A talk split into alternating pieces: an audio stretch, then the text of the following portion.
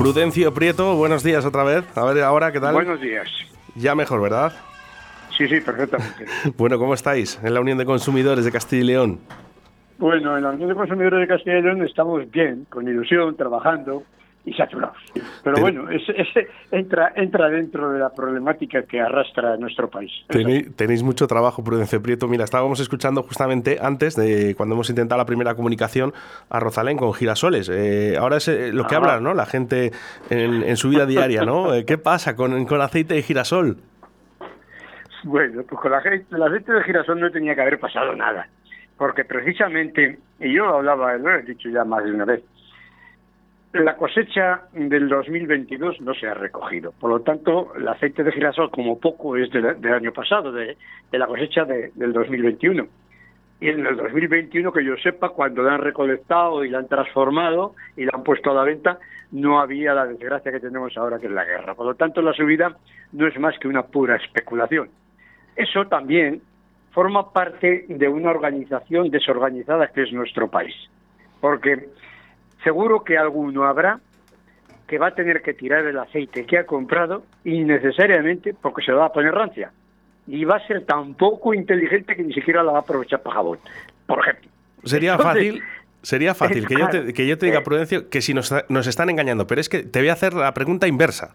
Nos estamos engañando a nosotros mismos, porque compramos, compramos y compramos sin conocimiento. Vamos a ver, dicen los italianos que el, cuarto estato es en los medios de comunicación. Yo diría que es el primero, si no el, único. Los medios de comunicación, que hay para todos los gustos, y mucho periodismo amarillo, y mucho periodismo amarillo, lo que hacen es sencillamente darle y venga y más vueltas y más vueltas y al final, bueno, la audiencia es la que manda porque es la publicidad que está detrás la que paga y cuando el oyente empieza a escuchar que si lo dijo no sé quién, que si lo dijo el otro y el de más arriba y el de más abajo, ya está, la hecatombe. Llevamos ya sufriendo, que ojalá nos equivoquemos todos, la tercera guerra mundial, hace ya como, como tres meses, desde el primer día que empezó bueno, pues tranquilo, vamos a ser un poco más sosegados y sobre todo vamos a ser un poco más profesionales a la hora de decir. Y digo esto porque, hilando con el principio, un país desorganizado como es el nuestro, pues cada uno hace lo que mejor cree que, tiene que hacer. Comprar en aceite en exceso, pues es parecido a lo que compraron los papel para limpiarse pues, en exceso sin, sin tener motivo, ni, ni algunos seguramente que las generaciones futuras todavía estarán limpiándose con el papel que compró el abuelo. Pero, si yo mañana aprovechase los medios de comunicación para decir, señor, hagamos el boicot a fulano, mengano y perantano, que tengo por ley el derecho y la oportunidad de hacerlo, pues estoy seguro que si yo dijese tres marcas o tres empresas que le hiciéramos el boicot, las hago millonarias, porque basta que lo diga yo para hacer todo lo contrario. Pero es un poco el espejo, el, fiel reflejo. Sueltan la noticia, la comentan, que luego además hay muchos profesionales, comentaristas que viven de ello y son muy buenos, ¿eh? hay que, no, hay que, no hay que discutirlo, saben de todo, hablan de todo, son excelentes. Claro, al final la población individualmente como está, pues no sabía qué atenerse. Y como lo dijo la tele, o lo oí en la radio, o lo vi en el teléfono, o en internet, o no sé dónde, pues bueno, por algo sea. Y todos pues caemos en la tentación de hacer lo que no debemos. ¿Qué es lo que ha sucedido? Pues la máxima de la sociedad de libre empresa, libre mercado. A mayor demanda, mayor precio. Y bueno, probablemente algún sector industrial acaparado aceite, para, para prever, de acuerdo, pero el que yo individualmente, consumidor final y destinatario de todo, de todo lo habido y por haber, que me lleve 20 o 30 o 40 o Dios sabe cuántos litros para mi casa, pues es para, por como poco, como poco, afearme por insolidario, porque el aceite que me llevo yo que no voy a utilizar, a lo mejor la necesita otro. Y digo el aceite como puedo decir, 20.000 productos más. Sí, sí, no, ahora es, la moda, ¿no? El aceite de girasol y bueno, pues se tiene que hablar de aceite, pero eh, clara, eh, las palabras de Prudencio, no debemos de comprar de más. Pero bueno, pero, pero si además solamente cada ciudadano español, la estadística y, los datos son de la, de la, del Ministerio de Sanidad y Consumo. O sea que no tienen por qué engañarnos no consumimos ni cuatro litros al año de aceite de, girasol, ni cuatro litros al año. ¿Para qué demonios quiero yo 20 o 30 litros en mi casa? Por una sencilla razón, para que te se terminen estropeando y además para ayudar a que los precios se disparen el 100% como ha pasado. ¿Qué puede hacer el consumidor a, estos precios? Porque estamos hablando de que a lo mejor alguien sí lo necesita y pagar 3,20 euros de mínimo. Un litro de aceite de girasol, a lo mejor, algo que estaba en 1,20, es que estamos hablando de un 300%. Sí, sí, pero es que es la sociedad de libre empresa, libre mercado. Yo me acuerdo de un, de un individuo que además presumía de no sé cuántas cosas, cuando dijo, señores, esto es el mercado. Pues sí, de acuerdo, esto es el mercado, pero el mercado habrá que regularlo. Y como no se puede desde el punto de vista de nuestra eh, presencia en la Unión Europea, de nuestra presencia ante unas leyes que, que son, mm, dicho de, en Román Paladino, son totalmente protectoras para el mundo de la empresa de la distribución que en definitiva tenemos, nos guste más o menos, tenemos que acatarlos, tenemos que responsabilizarlos, pues la única fuerza que tenemos es el frenar. Si sabemos que cuanto más se consume un producto, más sube de precio, pues oyes, vamos a ir un poco en ten con ten para ir frenando precisamente esas subidas, no consumiendo ese producto y consumiendo otros similares o parecidos que no tienen esa subida. Nos pasa en Navidad, por ejemplo. Voy a hacer un símil. Nos pasa en Navidad, ¿qué es lo que sucede en Navidad? el hechazo, el besugo, el no sé qué, todo, lo típico y tópico del año, en esos días vamos y lo compramos. Y como soy más espabilado, yo lo compro un mes antes. Claro, cuando empieza a remontar el precio, o sea, la, demanda empieza a remontar el precio. Y luego, no, es que yo lo compro más barato y lo he congelado, señora. O señor, usted lo que ha comprado hace un mes, lo más barato, según dice usted, lo va a gastar en conservación y en una mala congelación porque va a gastar más luz son pequeños detalles, pero que la gente pues no nos damos cuenta y obramos, pues eso, por impulso. Prudencio, me gustaría que fueras claro y transparente en esto. Eh, los consumidores eh, de aceite de oliva, que somos todos, lógicamente, casi todos, eh, ¿hay alguna forma de reclamar estos precios abusivos? No, no, no, no hay ninguna forma. La única forma que tenemos es sencillamente no comprando ese producto y comprando otro alternativo. Más claro no puede ser. Aceite de colza la sociedad de libre empresa, libre mercado, la sociedad de libre empresa libre mercado de la que vivimos y algunos disfrutan más que otros de ella, es la oferta y la demanda. A ti te ponen en el lineal 20 productos, entre ellos de lo que nos estamos hablando, el aceite antes estaba a 1,20, ahora está a 3 y pico, si lo quieres te lo llevas y si no, no hay posibilidad humana de hacer intervención sobre ese producto. Alternativa, no compro eso y compro que está al lado o abajo de la del propio lineal o, busco otra alternativa posiblemente mejor que el aceite de girasol y, a un precio más asequible. Tenemos que hablar que sí existe ese aceite de colza que, ya ahora mismo ya por cierto ya hubo un problema con el aceite de colza el que todos ya sabemos pero que a día de hoy es eh, parte principal de, muchas casas. Dentro de las aceites vegetales, eh, según los expertos, es una de las mejores que hay, aparte de la de oliva, claro. Pero el aceite de colza es una de las mejores. Lo que pasa es que aquí, con el San Benito que tiene encima, hablar del aceite de colza, pues es hablar del bicho. Y, te miran así como diciendo, esto está loco. Bueno. Pues no, el aceite de colza, no desnaturalizado como ocurrió entonces, en aquel asesinato que hicieron, pues fue sencillamente eh, el, echar atrás un producto que es muy mejorable todavía, mejor que el aceite de girasol y mejor que otro tipo de aceites, entre ellos el de palma y algunos más. De los aceites vegetales, el de coza tiene una numeración muy importante en su bondad. Bueno, pues desde, eh, desde las palabras de Prudencio Prieto ¿no? y de la Asociación de Consumidores de Castilla y León, ahí ya te lo dicen claro, compra solo si es necesario. Tanto con el aceite de girasol, que estamos hablando ahora, como cualquier otro producto. Bueno, vamos a hablar un poquito también, Prudencio, porque eh, tenemos a la gente muy loca con la energía. Eh, sube la luz, sube el gas, el consumidor no puede hacer absolutamente nada. Estamos hablando de familias, ¿no? De, cuatro o cinco personas, ¿no? En, casa con sueldos que realmente no llegan.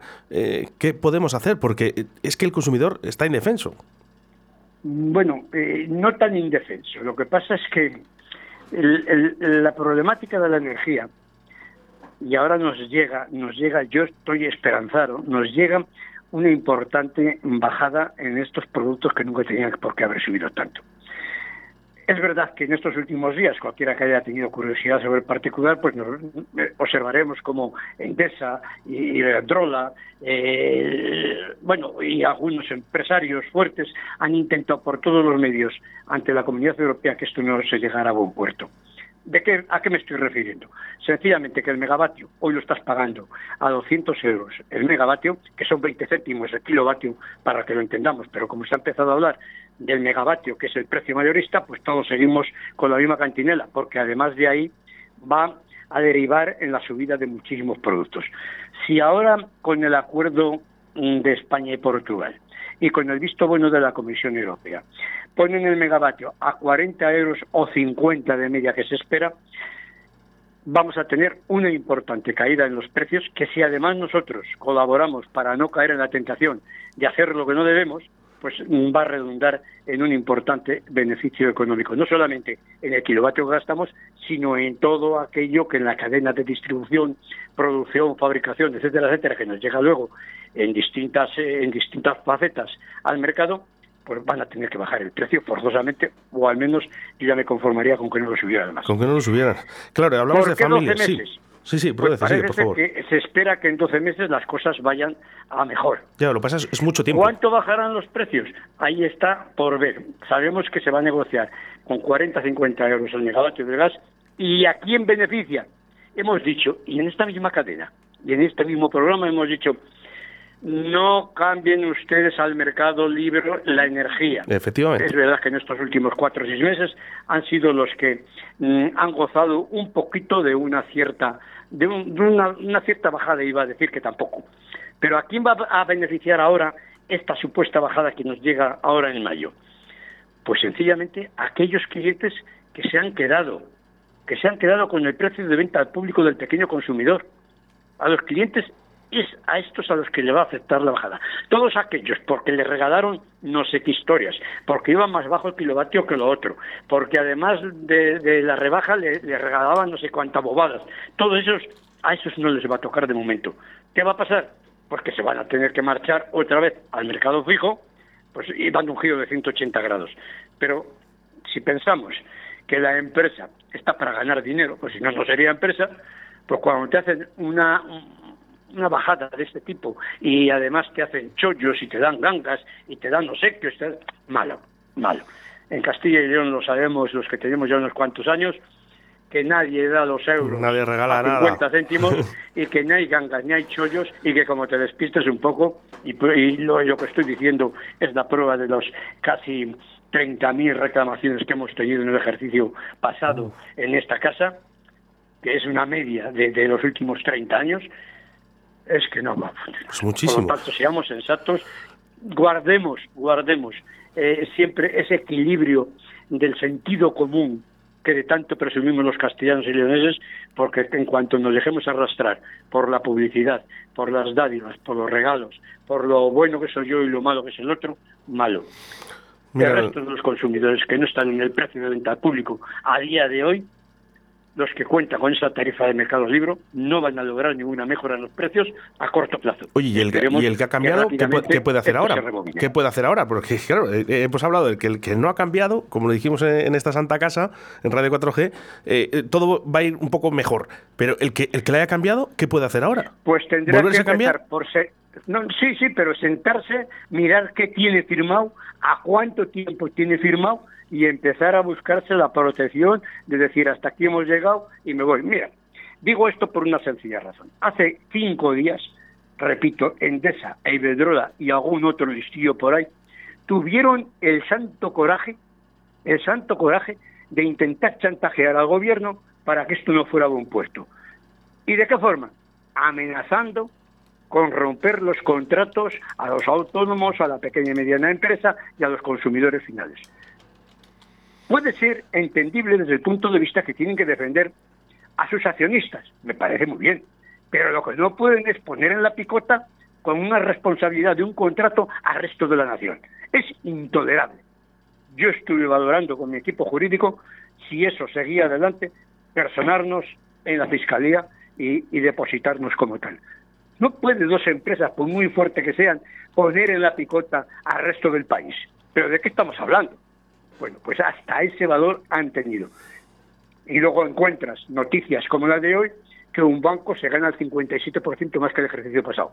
Bueno, Luego, Pues luego, dice que pierden, ¿eh? No, pierden dinero. No pierden dinero. Lo luego que pasa dice es que, la forma de resultados que organizan no es la más, la más honorable. Prudencio, justamente estábamos hablando de esas familias, ¿no? De, que he dicho, eh, familias eh, que de cuatro o cinco personas, ¿no? Que, que realmente luego no llegan casi a final de mes y tienen que pagar estos bueno, estas trampas ¿no? de, de, estas eh, energías. Pero, por ejemplo, claro, también me dicen por aquí, desde la floristería Yuca, que nos están escuchando ahora mismo en calle Linares, eh, claro, estos empresarios ¿no? y, pequeños autónomos o autónomos, eh, ¿va a haber alguna ayuda? ¿Sabes si va a haber alguna ayuda para esta gente? Porque, claro, imagínate a una persona, que un carnicero, por ejemplo, que tiene las neveras enteras. Sí. Tengo una reunión la próxima semana con el colectivo en Madrid y vamos a ver qué es lo que hay o qué es lo que se puede eh, solicitar o pedir. Bajo ningún concepto creo que se puede abandonar a la pequeña empresa, al pequeño comercio, al autónomo. Bajo ningún concepto. les están hundiendo. Forman parte, forman parte muy próxima al consumidor, porque en definitiva son nuestros vecinos, son nuestros conocidos. Todos los días estamos con ellos y no podemos ser insolidarios con ellos. ¿Qué es lo que hay que intentar hacer con este esta pequeña empresa? En el caso concreto de la floristería, por ejemplo, que también es mi vecina, prácticamente. Ah, muy sencillo. Coja usted el contrato, léase el contrato, apunte lo que no entiende, marque lo que a dudas penas puede entender y luego hagamos una valoración. Porque a lo mejor merece la pena decir, váyase usted a hacer kilovatios por otra parte, que yo me busco la vida con otra empresa. Pero atención, antes de cambiarnos, veamos la oferta que se nos hace y veamos, no vayamos de Guatemala a Guatapeor, como ha pasado con estos clientes que se han ido al mercado libre porque había subido no sé cuántos céntimos. Nos han asustado cuando hablan 220 el megavatio. Pero oiga, que esa es, ese es el precio mayorista y usted tiene que hablar de kilovatios, que un megavatio con 220 euros, el kilovatio le quedan a usted en 20 céntimos. Y es mucho ya, muchísimo muchísimo para como estaba la electricidad. Hasta... Y más y además cuando el, el Estado español, aunque eh, otros eh, eh, tuvieron la feliz idea de, privatizarlo y de malvenderlo, es un bien común que no podemos bajo ningún concepto permitir que quede solamente en manos de los privados. Los privados están para ganar dinero y nosotros tenemos que estar para evitar precisamente que nada ni nadie abuse de nuestras maltrechas economías. Faltaría más. Prudencia, hasta, hasta donde puedas llegar y puedas decirme, ¿eh? que no quiero rascarte más de la cuenta, ¿eh? pero eh, no, habíamos empezado que, que, iba a haber esa reunión ¿no? para esos empresarios y para esas pequeñas empresas y autónomos. ¿Sacaremos algo positivo para ellos? No lo sé, tú fíjate que el, me ha llegado la invitación el martes 31 de mayo, queda un mes todavía, hay un encuentro de la COE de comercio, competitividad y consumo. Se va a celebrar en Valladolid. Fíjate que aquí forma parte todo bicho viviente. Se va a hablar de consumo y sin embargo, y no estoy criticándolo, ¿eh? sencillamente me, me siento un poco raro. Aquí todo habla todo el mundo del comercio, todo el mundo de la empresa, todo el mundo de consumo, sin embargo, a espaldas de los consumidores. Tiene guasa el asunto. Pero bueno, es la sociedad que tenemos y es la sociedad que hay. Por lo tanto, nosotros, dentro de la capacidad que tenemos, poca, porque además si, si fuéramos una, una asociación más comprometida y más fuerte con el número de individuos, pues no pasaría lo que está pasando. Ahí tenemos el ejemplo de Alemania, de nuestros colegas italianos, de nuestros colegas franceses, que te ponen las pilas al minuto. Estaremos muy, muy, atentos. Muy atentos a esa reunión que yo creo que, podemos sacar cosas positivas. Eh, tengo una duda de un oyente, Prudencio, eh, con la que quiero acabar. Eh, dice, hola, buenos días, Prudencio. el otro día quería poner una reclamación en un restaurante, me dice el restaurante, pero no lo voy a decir, ya que quisieron engañarme con el precio que no es que venían el, con los precios que venían en el cartel. Pedí la hoja de reclamaciones y me dicen que no tenían. Llamé a la policía y cuando se acercó la policía ya me lo dieron. Rellené la hoja y no me ha llegado contestación. ¿Qué puedo hacer? ¿Es legal? Vamos a ver, eh, en principio, mal profesional es que niega la hoja a un cliente, porque no se da cuenta que va a perder ese cliente y la influencia de ese cliente sobre otros clientes. Y por cada cliente que pierde este, este individuo, puede ser que pueda perder 12 o 14 más. Pero bueno, allá ellos con su forma de hacer. Pero de profesional, nada. De ética profesional, ninguna. La hoja de reclamaciones es un soporte del descontento de una parte de esa operación mercantil. Considerémoslo como tal. Yo voy como o ceno o meriendo, o tomo un vino, lo que quiera, y tengo unos derechos como cliente y, y, unas obligaciones, que duda cabe. Si yo pido la hoja de reclamaciones, no tiene por qué ni tener que llamar a la policía municipal ni a nadie. Están a mi servicio porque es su obligación. Una vez cubierta, van tres hojas. La primera que cubre queda para la, para, la empresa. Y la segunda, porque el empresario es el que está obligado a demandarlo a la Junta, no el cliente. Y el cliente se queda con la suya. Y una vez que el cliente tenga la suya, si pasa 8, 10, 15, 20 días y no tiene eh, ninguna notificación, está todo saturado, ¿eh? Sí. Juntas arbitrales están saturadas.